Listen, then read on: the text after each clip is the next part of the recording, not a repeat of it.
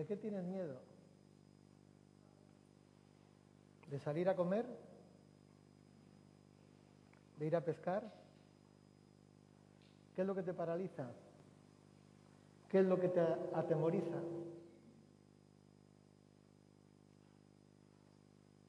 A veces somos como este pajarito, que su madre le decía, vete a comer. No, no, tráeme de comer. No, no, tienes que ir porque tienes que aprender. Bueno, voy. Pero claro, las circunstancias le llevaron a, digo, no, el chapuzón, el primer revolcón, lo paralizó. Pero lo siguió intentando. Y una circunstancia, las circunstancias de la vida, le llevó a entender, le llevó a, a ver o le propició poder ver una realidad diferente, una realidad que él desconocía hasta ese momento. Y haciendo lo que otros hacían, en este caso un, armadillo, no, un armadillo, no, perdón, ¿cómo se llama? Un cangrejo, ¿sí? Ermitaño, un ermitaño. Lo hacía, le vio, en la misma circunstancia, traspasado por las aguas, de repente, ¿qué ocurre? Que ve una realidad diferente. Dice, wow, la realidad es que cuando se va la ola, no se ve nada. Pero claro, si estoy debajo, veo todo, porque ahí es cuando sale. Digo, oh, ahora he entendido. Sé lo que tengo que hacer, sé cómo me tengo que comportar para cada día ir a comer. Vuelvo a preguntar, ¿de qué tienes miedo? ¿Qué es lo que te atemoriza? Me gustaría compartir con ustedes en esta mañana, con la ayuda del Señor, ¿está bien? Sí. Ah, en primera de Juan, capítulo 4, quiero hablar en esta mañana cómo vencer el temor. cómo vencer el temor. Dice la primera carta del apóstol Juan, el capítulo 4, versículo 18, dice, en el amor no hay temor, sino que el perfecto amor echa fuera el temor, porque el temor lleva en sí castigo, de donde el que teme no ha sido perfeccionado en el amor. Amén. Que el Señor bendiga su palabra. En el amor no hay temor. En el amor no hay temor. Ahora, muchas veces confundimos el miedo con el temor. Muchas veces confundimos o pensamos que son lo mismo, que es la misma cosa, tener miedo y estar atemorizado, pero no lo son. El miedo es una reacción instintiva y momentánea. Es una reacción instintiva y momentánea, ¿verdad?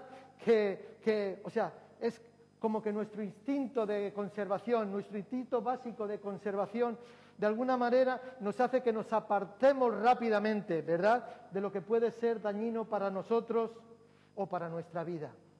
O sea, automáticamente cuando hay algo que nos, que nos asusta, ¿sí? ¿Han sentido miedo en alguna ocasión? Miedo momentáneo. ¿no? Entonces, ¿qué has hecho?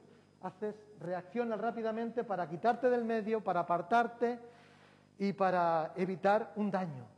O sea, es una reacción instintiva y momentánea. Yo no sé por qué estaba ahí antes, cuando estaba eh, pensando y dándole un poco vueltas a esto, no sé por qué me venía de chaval, recuerdo que en mi pueblo, en Durango, pues en las fiestas había una costumbre de saltar las vaquillas por el pueblo, ¿sí?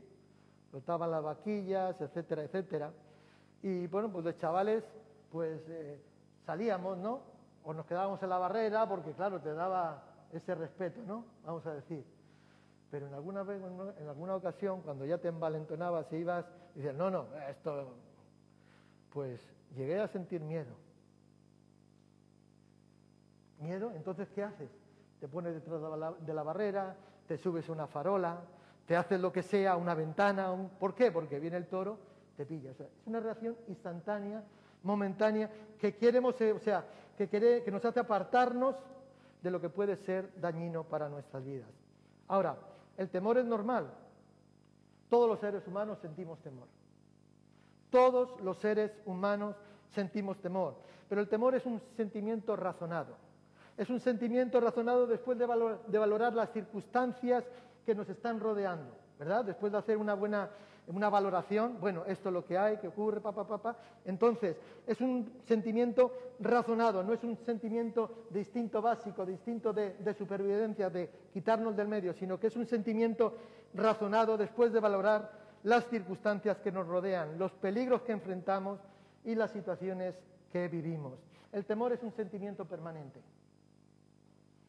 El, temor es un sentimiento permanente que muchas veces va creciendo de tal manera que nos paraliza, nos deprime, nos ata, nos esclaviza.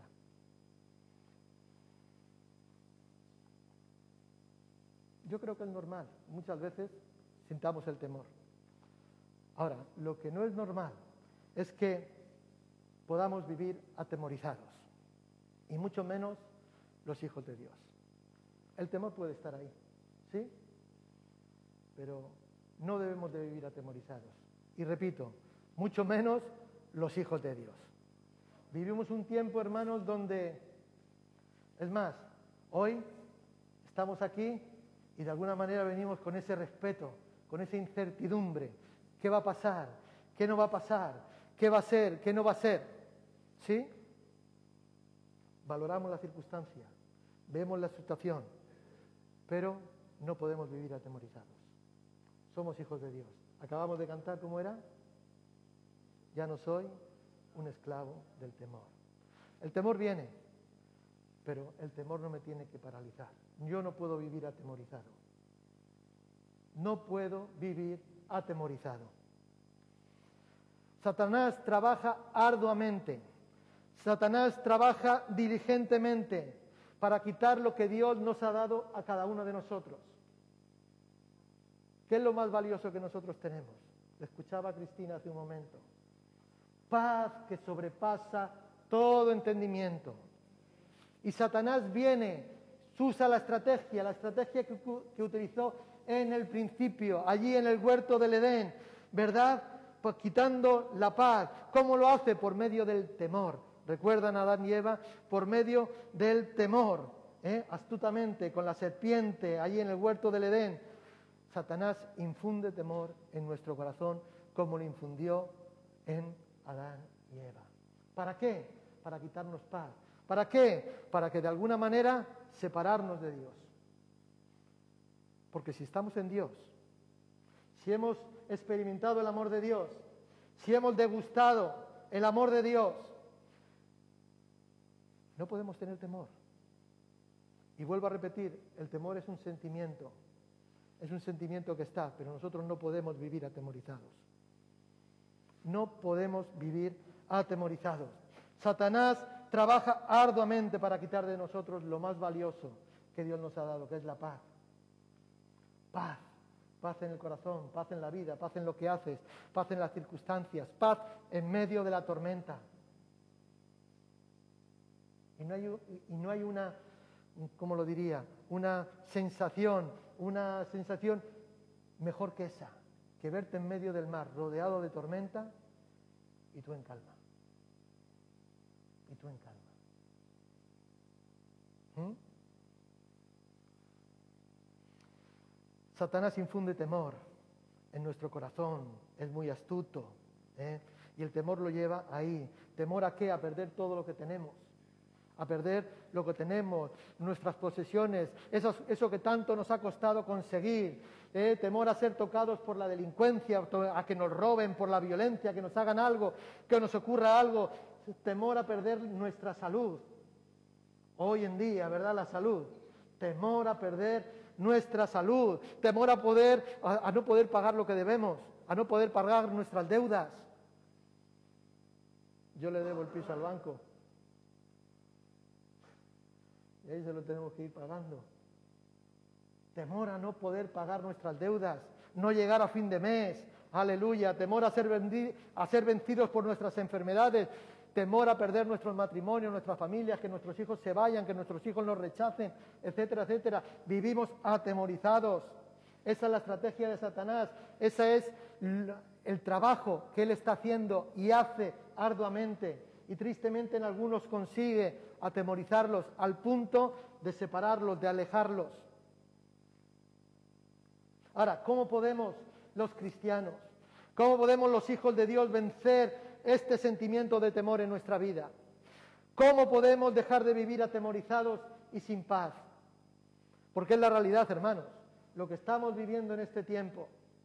Hablas con unos, hablas con otros, hablas con los de allá, hablas con los de acá, y hay un sentimiento de, duda, de incertidumbre. Pero qué bueno que entre los cristianos nos damos esperanza, nos damos ánimo, nos damos aliento, ¿eh? en el sentido de que nuestra confianza está en el Señor. Nuestra confianza no está en el dinero, nuestra confianza no está en los médicos, nuestra confianza no está en el gobierno, nuestra confianza está en el Señor. Entonces, qué bueno es que cuando hablas con hermanos de otros lugares, entre nosotros, y nos alentamos y nos animamos, decimos, wow, Señor, ahí queremos estar. Y de repente viene el sentimiento de temor a nuestras vidas, o nos invade alguna duda, pero de repente viene palabra de Dios por parte de un hermano, palabra de aliento, palabra de consolación, etcétera, etcétera, y nos levantamos y nos animamos y decimos gracias. Y ahí nos vemos, ahí sí, sí, luchando contra la tormenta, pero en medio con una seguridad y una garantía que solamente Dios, el Dios de toda consolación, el Dios de paz nos puede dar. Gloria al Señor. Ahora, ¿cómo podemos los cristianos, decía, los hijos de Dios, vencer este sentimiento de temor en nuestras vidas? ¿Cómo podemos dejar de vivir atemorizados y sin paz? Bueno, lo primero que quiero compartir en esta mañana es reconociendo el amor de Dios en nuestras vidas. Si nosotros reconocemos el amor de Dios en nuestras vidas, hemos leído el versículo de primera de Juan 4, 18, en el amor no hay temor, sino que el perfecto amor echa fuera todo el temor, porque el temor lleva en sí castigo de donde el que teme no ha sido perfeccionado en el amor. En el amor no hay temor. ¿Cuántos aman a Dios? Bueno, lo voy a decir, le voy a decir de otra manera. ¿Cuántos se sienten amados por Dios? Pues el perfecto amor, porque solo hay un perfecto amor. Cristina, hoy te ha tocado a ti, tú también lo has dicho antes. El perfecto amor de Dios es el único que es perfecto, valga la redundancia. ¿Mm? Por lo tanto, reconociendo el amor de Dios en nuestras vidas, podemos vencer todo sentimiento de temor en nuestra vida dejar de vivir atemorizados y sin paz, porque el verdadero amor es el verdadero, es el, amor de Dios. Yo estoy seguro de que Dios me ama y quiere lo mejor para mi vida.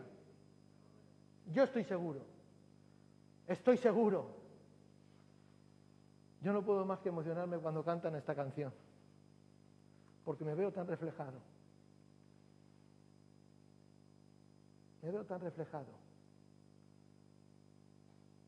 Yo estoy seguro de que Dios me ama y que quiere lo mejor para mí. Estoy convencido.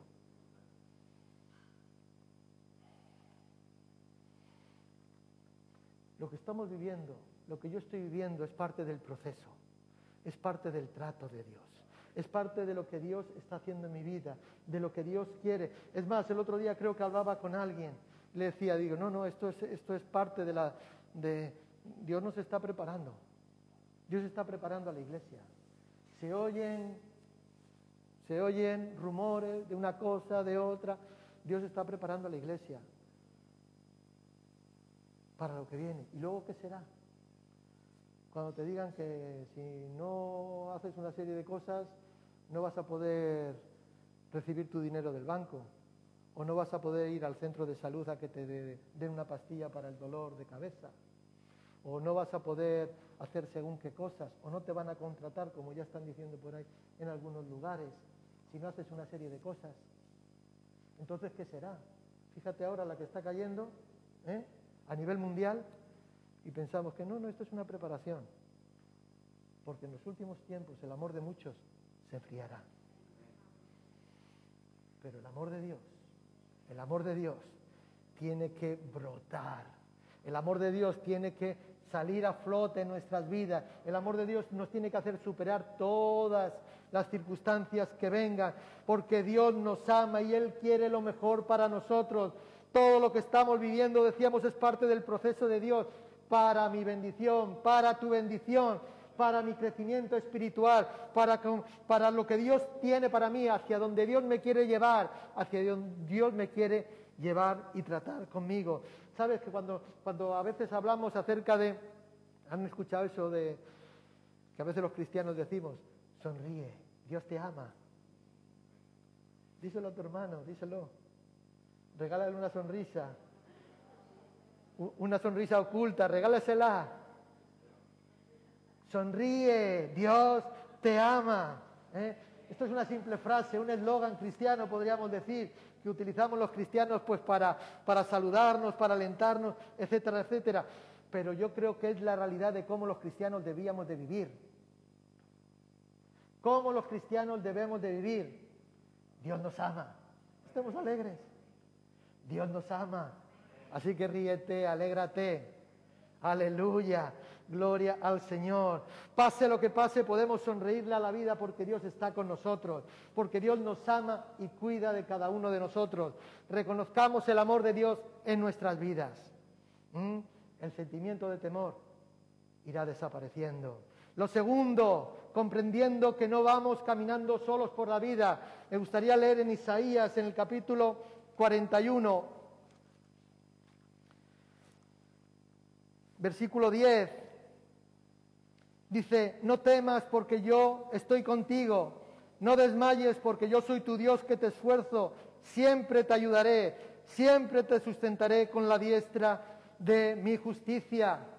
Gloria al Señor, no temas porque yo estoy contigo. Lo segundo que tenemos que hacer es comprender que no vamos caminando solos por esta vida, que nuestro peregrinaje de cristianos, desde que salimos de la ciudad de destrucción, y dirigiéndonos hacia la ciudad celestial, no vamos solo, a pesar de las circunstancias, a pesar de los problemas que podamos estar enfrentando, no estamos solos, no caminamos solos.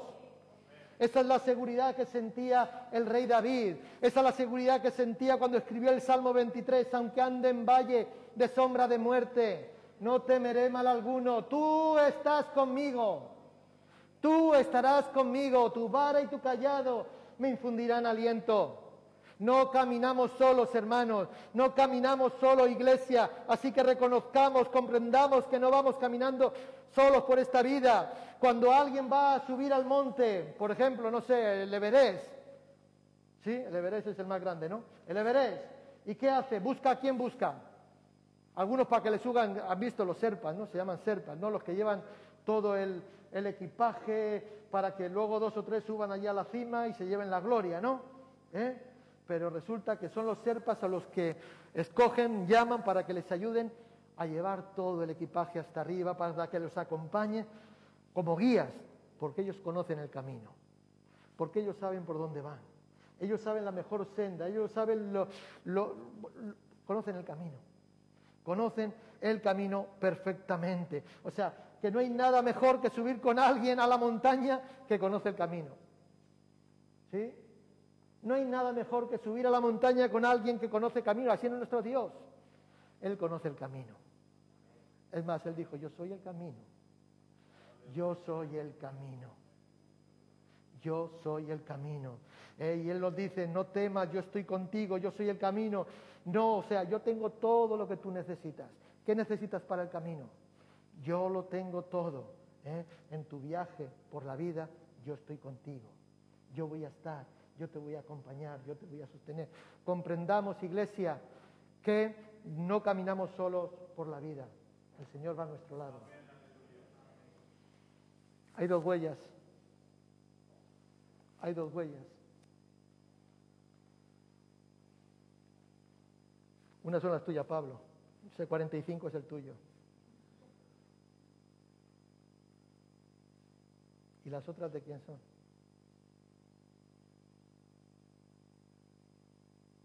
No vamos solos por la vida. Él va a nuestro lado. Amén. Lo tercero, comprendamos, iglesia, que tenemos a nuestra disposición la ayuda extraordinaria de Dios. No cualquier tipo de ayuda. No cualquier tipo de ayuda, tenemos la ayuda extraordinaria de Dios. Dice la palabra del Señor en Isaías 41, un poquito más adelante, en el versículo 13, porque yo Jehová soy tu Dios que te sostiene de tu mano derecha y te dice, no temas, yo te ayudo, no temas, yo te ayudo. O sea, comprendamos, hermanos, de alguna manera que tenemos a nuestra disposición, a nuestra disposición. Aleluya, la ayuda extraordinaria de Dios. Oh Señor, si Él fue capaz de abrir el mar rojo para que nosotros caminásemos, Él lo puede volver a hacer. Es más, muchas veces el mar rojo, el río Jordán, se abre ante nuestros pies para que nosotros caminemos. Los problemas, las barreras, las dificultades, las situaciones, Dios de una forma extraordinaria lo hace y permite que nosotros caminemos en seco. Y cuando hemos cruzado, vuelve todo a, su cauce, de forma extraordinaria. ¿eh? Gloria al Señor. Dice, no te preocupes, yo te voy a ayudar.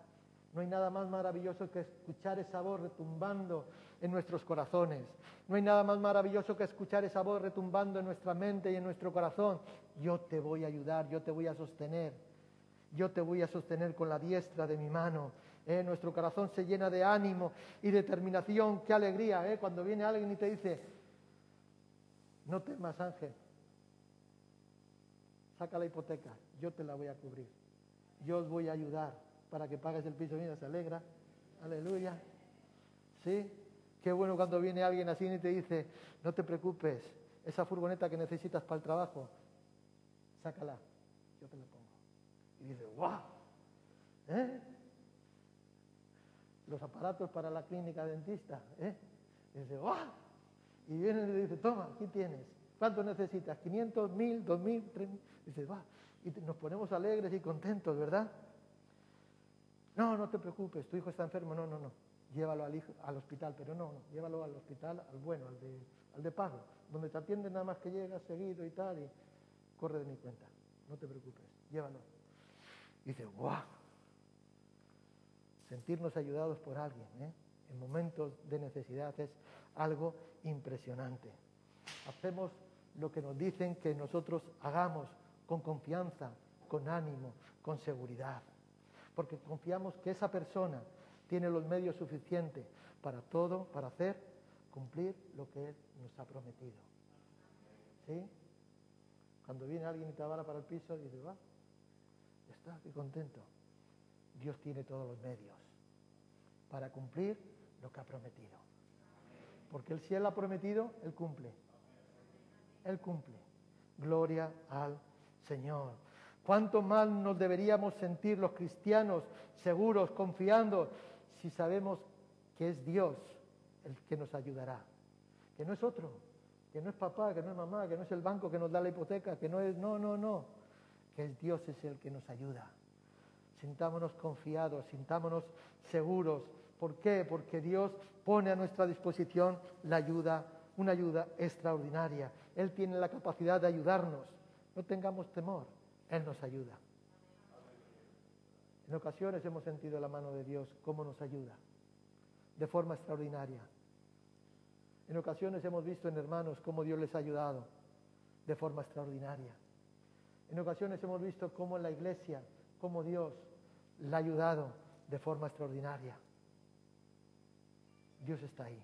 Confiemos, reconozcamos, reconozcamos que tenemos a nuestra disposición la ayuda extraordinaria de Dios a nuestra mano. Y lo cuarto y último que quiero compartir con ustedes, comprendamos que Él está dispuesto a llegar siempre a nuestro rescate. Él no nos va a dejar caer. Él no nos va a dejar caer. Aun cuando nosotros estemos cayendo, Él nos saldrá al encuentro. No sé por qué me viene la imagen de Superman. ¿No? Cuando se caía el helicóptero con la gente dentro y llegaba Superman volando desde no sé dónde venía. No sé, yo creo que no tarda tanto caer un helicóptero de un piso, ¿verdad? Llegar al suelo, pero llegaba Superman desde muy lejos, llegaba y levantaba el helicóptero, los ponía todos a salvo y decía, wow. Dios supera eso. Dios supera eso. Porque eso es una película, eso es ficción, pero Dios es real. Y la realidad siempre supera a la ficción. Aleluya. Comprendamos que Él está dispuesto siempre a llegar a nuestro rescate. El versículo 14 del capítulo 41. No temas, fíjate lo que dice, no temas, gusano de Jacob. Oh vosotros los pocos de Israel, yo soy tu socorro, dice Jehová, el santo de Israel es tu redentor. No temas, no temas. Yo soy tu socorro, dice el Señor. Un gusano definitivamente, ¿qué ocurre? Un o sea, un gusano no tiene quien lo rescate. ¿Eres un gusano? Yo le dice gusano de Jacob. ¿Eres un gusano? A veces nos podemos sentir como gusanos, porque un gusano no tiene quien lo rescate. Un gusano, cuando ves un gusano, ¿qué haces? Se acabó el gusano. Un gusano está para eso, para que lo pisen o para que lo... Algunos se los comen. Vamos a dejar ahí. No ejercí, algunos se los comen. Gloria al Señor. El que ve al gusano lo va a patear, lo va a rechazar, lo va a tal. quizás muchos nos hemos podido sentir así, como gusanos en ocasiones. Quizás muchos nos hemos podido sentir o tener ese mismo sentimiento, ¿verdad? Nos sentimos atacados, nos sentimos indefensos contra las circunstancias de la vida, nos sentimos incapaces de defendernos. Nos sentimos como se puede sentir quizás un gusano. Pero el Señor nos dice en el día de hoy, no temas, no temas, yo soy tu socorro. No temas, iglesia, yo soy tu socorro. No temas, iglesia, yo soy tu socorro. Yo te he defendido, yo te protejo, yo te guardaré, yo vengo a tu rescate. El Señor siempre está, Él nunca llega tarde. Nunca llega tarde. Nosotros sí. Hasta los cultos llegamos tarde. Algunos más que otros, todo hay que decirlo. Pero el Señor nunca llega tarde. Él sabe el tiempo, los tiempos, nuestros tiempos le corresponden a Él. Y Él sabe. Así que cuando tú te sientas como tal, comprende, comprende que Dios está dispuesto siempre a llegar a nuestro rescate. Quizás hay muchas razones en tu vida para vivir atemorizado. Quizás hay razones, motivos para vivir atemorizado o estar atemorizado. Pero yo solo quiero decirte que solamente hay una razón más que poderosa para no tener temor. Una razón más que poderosa para no tener temor. ¿Cuál es? Venga, no les escucho. Más. ¿No? Tener fe, más. Más. Somos hijos de Dios, más. Venga, hermanos, profeticen, más. Solo hay una cosa que es más poderosa. Solo hay una cosa que hay, o sea, una razón más poderosa para no tener temor, porque las circunstancias a veces hacen que vivamos atemorizados o que ese sentimiento de temor llega a nuestras vidas. Pero hay una razón más poderosa que todo eso. No te oigo. El amor de Dios. Dios está con nosotros. Dios está con nosotros. Y si Dios con nosotros, porque estoy seguro de que ni la muerte, ni la vida, ni ángeles, ni principado, ni lo presente, ni lo porvenir, ni lo alto, ni lo profundo, ni ninguna otra cosa creada nos podrá separar del amor de Dios en Cristo Jesús, Señor nuestro. Si Dios es con nosotros, ¿quién contra nosotros? ¿De quién hemos de atemorizarnos? ¿De COVID? Pastor, pero es que me tengo que quedar 10 días en casa. Vacaciones. ¿No dices que nunca te vas de vacaciones? ¿Vacaciones? Dios está con nosotros, iglesia. Vamos a ponernos en pie. Voy a pedir, los hermanos, si me quieren ayudar con, con esta alabanza que cantamos, esta última, por favor.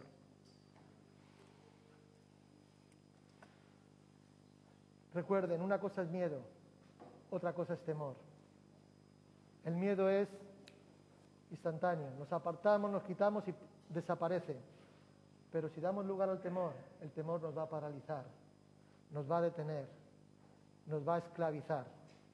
No somos esclavos del temor, somos esclavos del Señor. Amén. Gloria al Señor. Dios nos ama, hermanos. Y porque Él nos ama, Él va a cuidar de nosotros. Porque Él nos ama, Él tiene cuidado de nosotros. Porque Él nos ama, Él va a salir a nuestro rescate. No estamos solos, Él está a nuestro lado. Y no solamente cuando las cosas te van bien, sobre todo cuando las cosas se ponen turbias, se ponen difíciles. Es ahí realmente cuando Dios te lleva en el hueco de sus manos a nosotros. No estamos solos. Amén. Así que no demos lugar al temor y venzámoslo en el nombre de Jesús. Amén.